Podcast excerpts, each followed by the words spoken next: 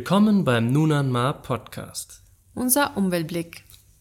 Zyklon Freddy ist Mitte März 2023 über Malawi hinweggezogen und hat weite Teile zerstört.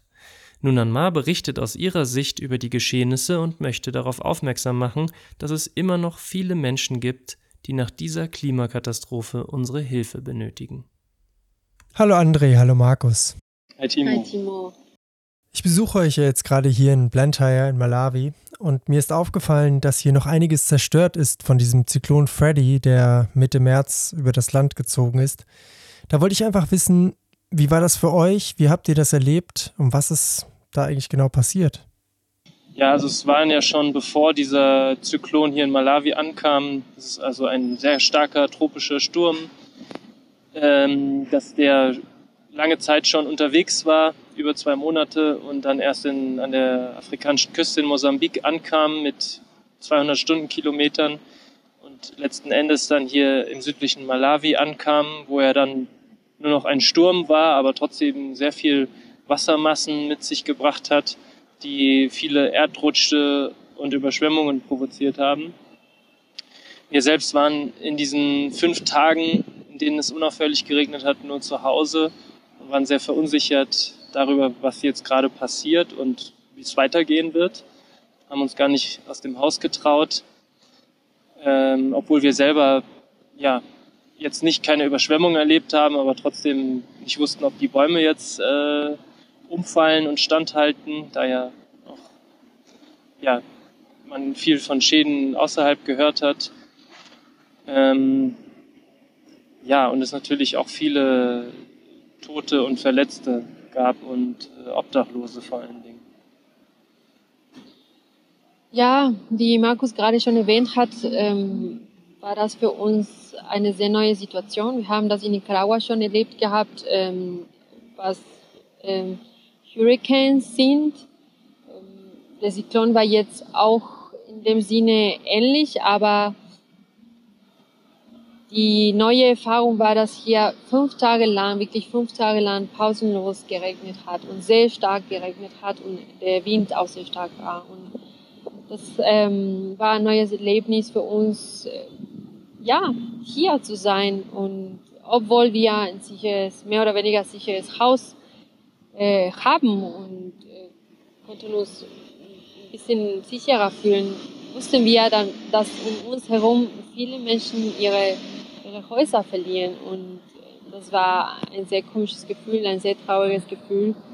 Und dann wieder rauszukommen, wussten wir nicht so genau, ob wir äh, Knappheit erleben werden an Ressourcen. Ähm, wir hatten dann mehrere Tage keinen Strom, kein Wasser. Ähm, aber um das zu vergleichen mit dem, was, an, mit dem, was andere Menschen erlebt haben und noch erleben, ja, kann man nicht. Trotzdem war das für uns auch ähm, sehr prägend. Ja, also die Auswirkungen für die arme Bevölkerung sind natürlich am massivsten. Ähm, der Zusammenbruch der Infrastruktur und der Strom- und Wasserversorgung haben enorme Auswirkungen. Habt ihr denn irgendwelche Statistiken über die entstandenen Schäden und gibt es Krankheiten, die sich jetzt vermehrt verbreiten? Ja.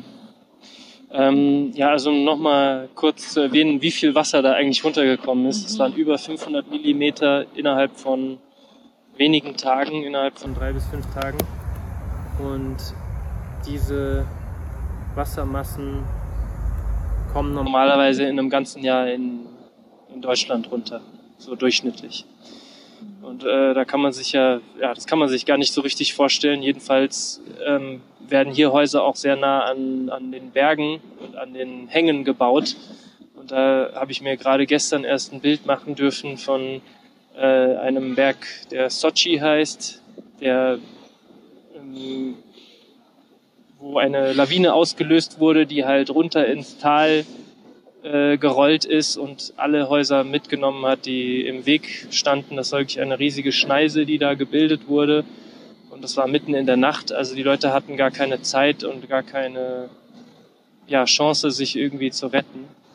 Und das, äh, diese, diese Konsequenzen tragen sie auch noch heute davon. Also es sind immer noch Menschen dort begraben, die nicht gefunden werden, Menschen, die äh, der, äh, deren Häuser nicht mehr alle vier Wände haben, die also ja, den Winden und der Witterung ausgesetzt waren und sind.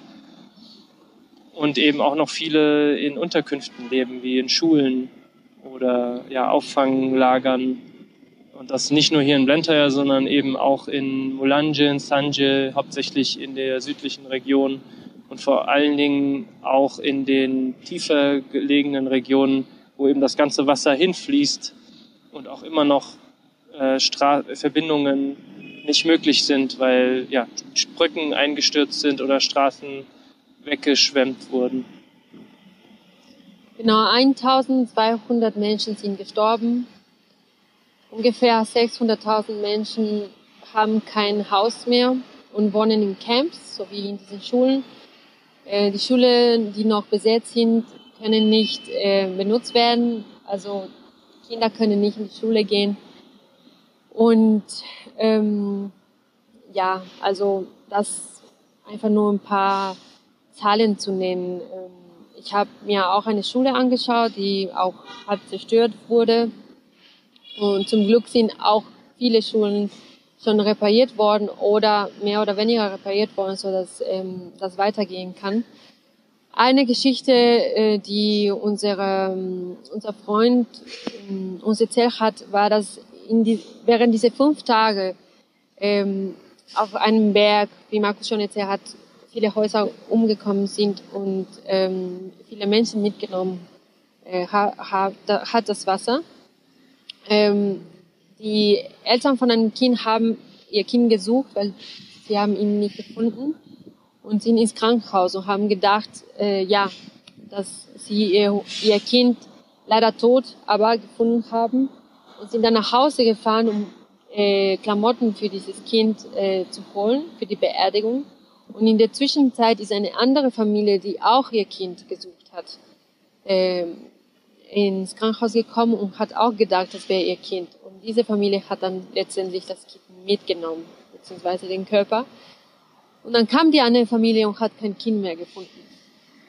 Und solche Geschichten das ist nur eine von ganz, ganz, ganz vielen unterschiedlichen Geschichten, die hier passiert sind und noch passieren, weil viele Menschen noch unter der Erde sind und nicht gefunden wurden, die auch schon zu diesem Zahl 1200 schon zählen.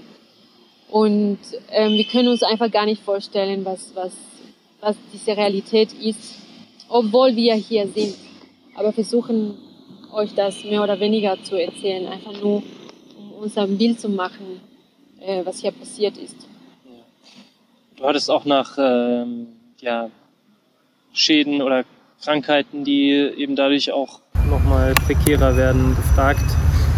Äh, es ist so, dass Cholera vor, der, vor, An, vor dem Ankommen des Zyklons schon ein Problem war und das dadurch ja auch nochmal verschärft wurde, weil viele Wasserleitungen weggespült wurden, die Wasserversorgung immer noch nicht hundertprozentig läuft. Ähm, und das fördert natürlich auch den, die Verbreitung von Cholera, äh, aber auch von Malaria, was ohnehin schon ein Problem ist. Und die äh, viele Ernten wurden auch zerstört. Das heißt, die Nahrungsmittelversorgung ist auch noch prekärer geworden, als sie ohnehin schon ist. Steigende Lebensmittelpreise waren auch schon vorher ein Problem. Das heißt, die, die Versorgung mit ausreichend, aber auch gesunden Lebensmitteln ist nicht gewährleistet, was auch wiederum ähm, HIV natürlich begünstigt, weil es ja auch das Immunsystem schwächt. Also es sind äh, es ist eine Reihe an, an Herausforderungen, die die malawische Bevölkerung gerade erlebt und und trotzdem hat man das Gefühl, dass die Menschen sehr stark sind und trotzdem nach vorne schauen mit den wenigen Mitteln, die sie haben weitermachen, sich ihr neues Haus nochmal dort aufbauen, wo sie es verloren haben, so gut es eben geht, so sehr Ressourcen zur Verfügung stehen. Aber klar, natürlich ganz ohne Hilfe kommen die Menschen auch nicht aus. Wow, das sind echt traurige Geschichten. Ich hoffe, wir können den Menschen irgendwie helfen. Abschließend möchte ich euch noch fragen, gibt es denn irgendwelche Hilfe vom Staat? Wie setzt der sich ein? Gibt es Aufbauhilfe? Und du hattest auch erwähnt, dass gewisse Gebiete in Zukunft besser nicht mehr besiedelt werden sollten. Gibt es da Umsiedlungsprojekte?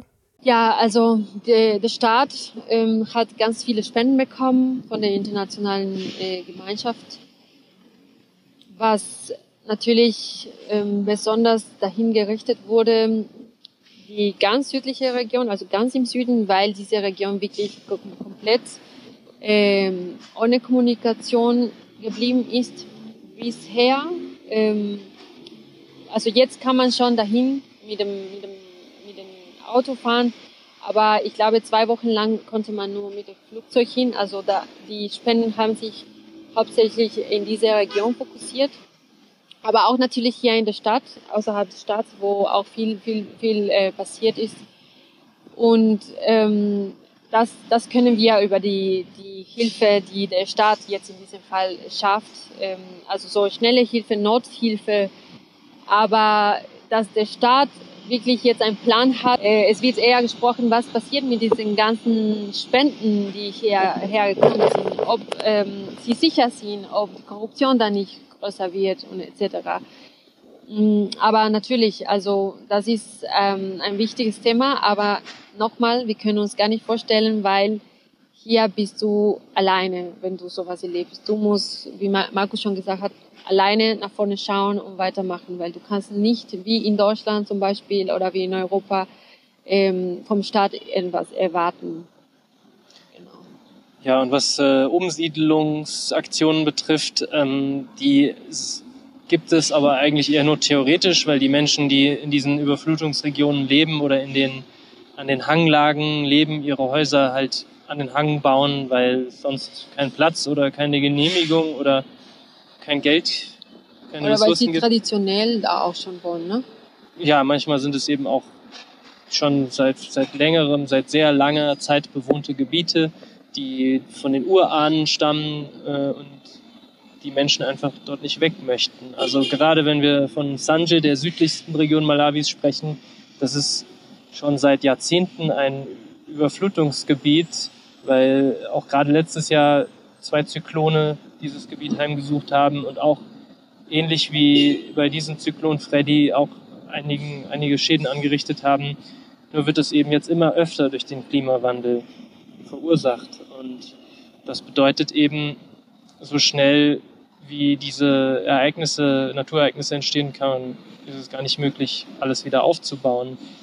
Deswegen müssen eben ja verschiedene Überlegungen stattfinden, um ja entweder eben die Menschen umzusiedeln oder eben ihnen zum Beispiel durch eine angepasste äh, Bauweise oder, oder Bestellung des Landes äh, ja, gesichert werden kann, dass diese Menschen nicht alles verlieren. Diese Territorien wurden auch schon längst besiedelt, also sind auch schon längst ähm, bewohnt sozusagen. Ne? Und es gab nicht immer diese Zyklone. Also man muss auf jeden Fall dazu sagen, dass der Klimawandel das natürlich die letzten Jahre noch verstärkt hat und oder überhaupt äh, verursacht. Ähm, und da müssen wir auch äh, verstehen, dass das nicht eine Verantwortung alleine von diesen Ländern ist, sondern von der ganzen Welt, besonders für, von den Industrieländern, die ähm, am meisten äh, für den Klimawandel äh, beigetragen haben. Und äh, ja, und die einzige Antwort auf, diese auf dieses ganz große Problem ist, dass wir Solidarität ähm, in uns tragen und äh, verstehen, dass diese Menschen uns brauchen. Und deswegen haben wir auch eine Kampagne gestartet. Wir haben uns zusammengetan und überlegt, klar sind ganz viele Spenden gekommen, aber diese Spenden sind in den Händen der Regierung oder in den Händen der Vereinten, Vereinten Nationen und sie werden das auch das Beste daraus machen. Aber trotzdem gibt es Schulen, die komplett von der Regierung vergessen werden, äh, Villages oder kleine Gemeinschaften, die noch nichts von der Regierung gehört haben und die alleine weitermachen. Und da springen wir als ähm, Zivilgesellschaft, unabhängige Zivilgesellschaft, um diese Menschen zu ja, beizustehen und sie zu unterstützen, einfach weil wir alle Menschen sind. Ne? Und wir haben überlegt, äh, Spenden zusammen und wir werden mit euch bald die Kampagne teilen und hoffen, dass ähm, ihr mit uns und wie wir ähm, diese Menschen zusammen ähm, umarmen können. Ja, vielen Dank für diese Einblicke in diese traurigen Geschichten, aber schön, dass es Menschen gibt, die hier vor Ort auch was bewegen wollen und nachhaltig auch was verändern wollen. Vielen Dank. Ja, danke schön. Sehr gerne. Ja.